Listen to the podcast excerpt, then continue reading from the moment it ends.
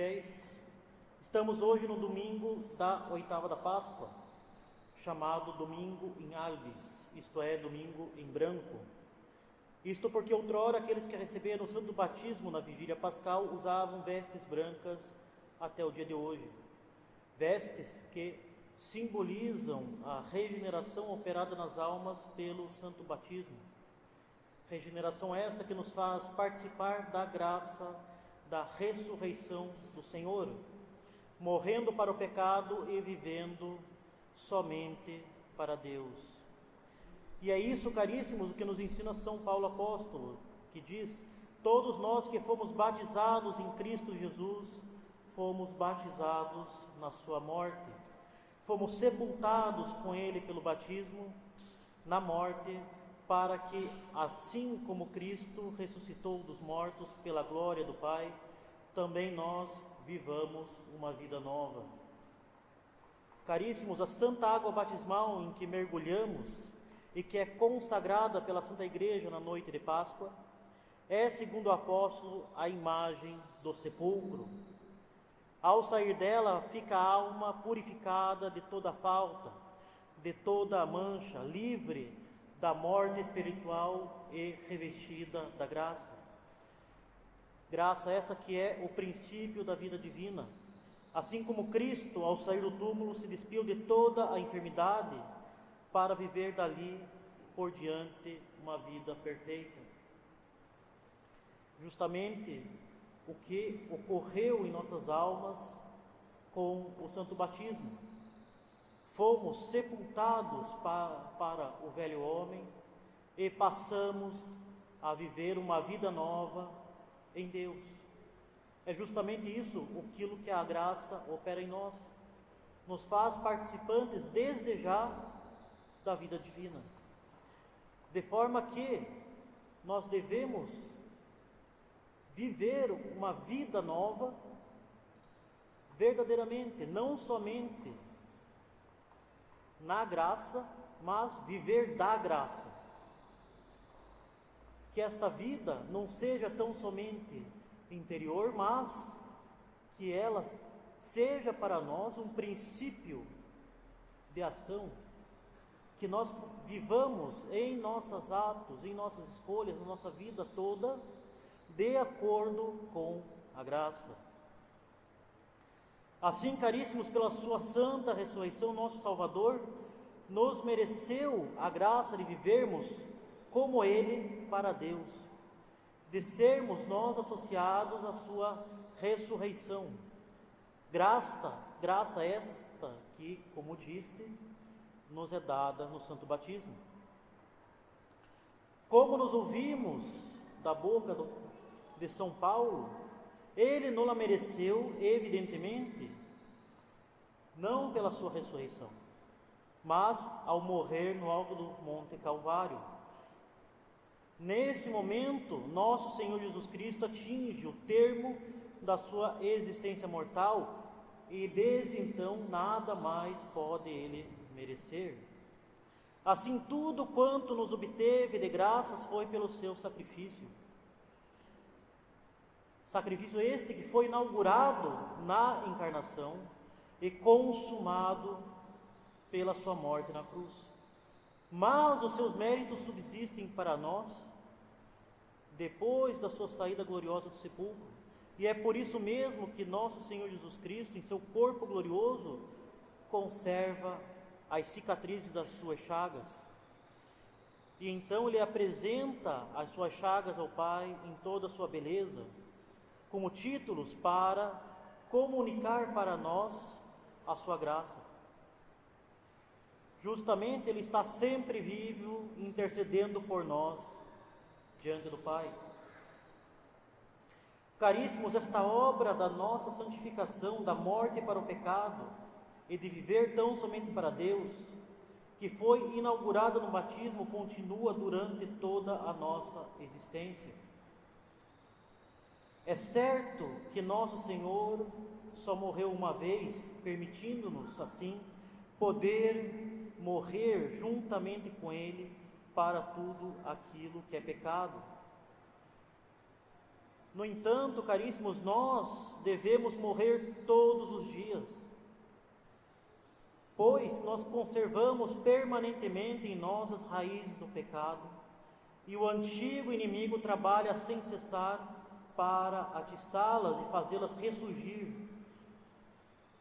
fazendo com que nós tenhamos em nossa carne um princípio de rebelião contra a graça. E isso nós percebemos todos os dias.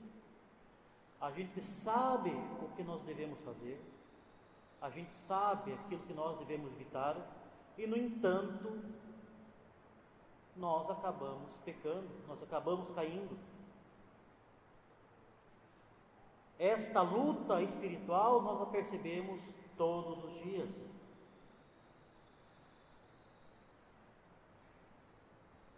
Por isso mesmo, devemos todos os dias sepultar em nós o velho homem, morrer para o pecado, destruir em nós essas raízes, fugir de toda infidelidade, fugir da criatura amada por si mesma, afastar das nossas ações todo motivo não somente culpável, mas meramente natural. Devemos buscar justamente nos libertar de tudo aquilo que é criado, terreno e conservar o coração livre de uma verdadeira liberdade espiritual. E é este o primeiro elemento da nossa santidade. Aquele que nós vemos realizado em Cristo pela soberana e admirável independência em que vive a sua humanidade depois de ressuscitado.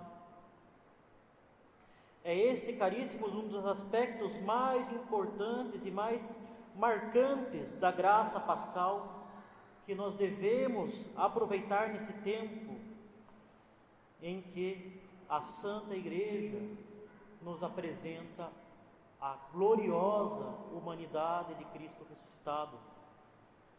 São Paulo apóstolo destaca este elemento, que é justamente a liberdade, a libertação do pecado, com termos marcantes, como nós pudemos ouvir na epístola do dia de Páscoa.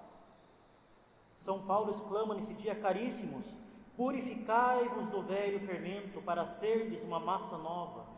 Pois desde que Jesus Cristo, nosso Cordeiro Pascal, foi imolado por nós, tornastes-vos pães ázimos. Participemos, pois, do banquete não com o fermento antigo, o fermento do mal e da perversidade, mas com os ázimos da verdade e da sinceridade. Tal exortação, que pode à primeira vista ser incompreensível nos dias de hoje, é a que a nossa Santa Madre Igreja escolheu como a mais adequada para resumir o nosso procedimento no momento em que celebramos o mistério da ressurreição. Isto, caríssimos, porque estes versículos de São Paulo indicam de forma muito clara e profunda o fruto que as nossas almas devem tirar desse mistério. E assim, afinal de contas, podem os senhores me questionar: que história é essa de fermento antigo, de pães ázimos? Qual o significado destas palavras? Para bem compreendê-las, caríssimos, nós devemos notar que nas vésperas da festa da Páscoa, durante a qual os hebreus celebravam o aniversário da passagem do anjo exterminador que matou todos os primogênitos dos egípcios. E além disso, celebravam também a travessia do Mar Vermelho, que os libertou do jugo do Faraó. Os hebreus deviam fazer desaparecer das casas toda espécie de fermento.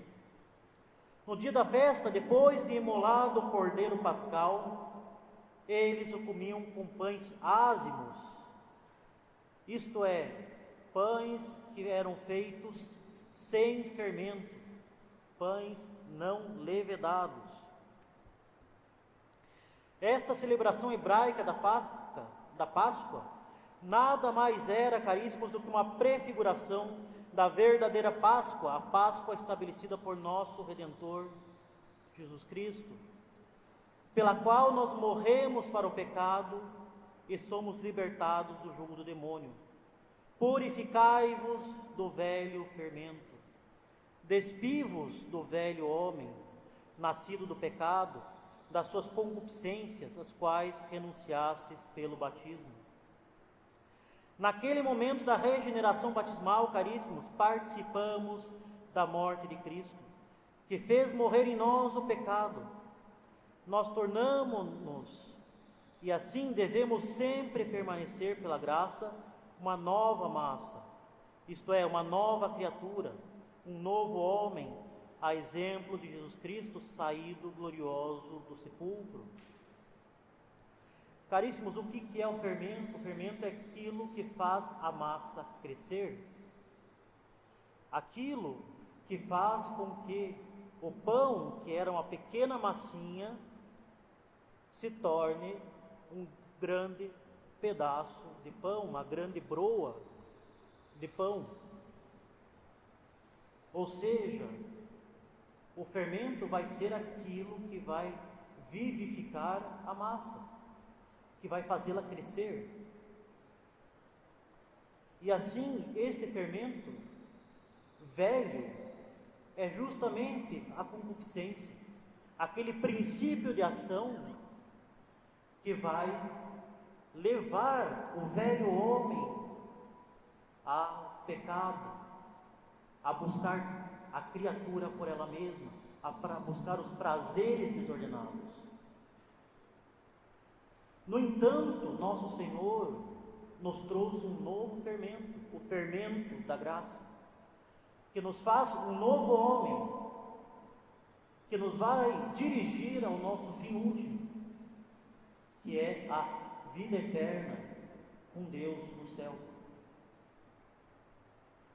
Agora, se há um novo fermento, nós devemos conservá-lo, devemos agir segundo este novo homem, esta nova natureza, criada na graça. Não podemos fazer com que esta massa murche,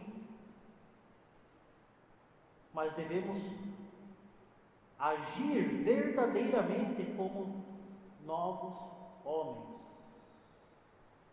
e não como pagãos que fingem ser batizados. Buscar aquilo que condiz com o nome de católicos. E eis, caríssimos, a razão pela qual, do mesmo modo que os judeus, chegada a Páscoa, se abstinham de todo o fermento para comer o cordeiro pascal, assim também nós, católicos, que queremos participar do mistério da ressurreição e nos unir a Cristo, o cordeiro imolado e ressuscitado por nós, devemos, doravante, levar uma vida isenta de todo pecado, isenta de toda impureza. Devemos abster-nos de todos os maus desejos, que são como que um fermento de malícia e perversidade. Que não reine o pecado em nós. Nós devemos conservar sempre em nós a graça que nos fará viver na verdade e na sinceridade da lei divina. Assim, caríssimos, que tudo em nós seja sujeito a Cristo, que em cada um de nossos atos nós possamos verdadeiramente proclamar a soberania e o reino de nosso Senhor Jesus Cristo. Que nós renunciemos ao pecado, a todo motivo humano que pode, como fermento velho, corromper as nossas ações, e que assim, caríssimos, vivamos verdadeiramente somente para Deus. Louvado seja o nosso Senhor Jesus Cristo. Em nome do Pai, do Filho e do Espírito Santo.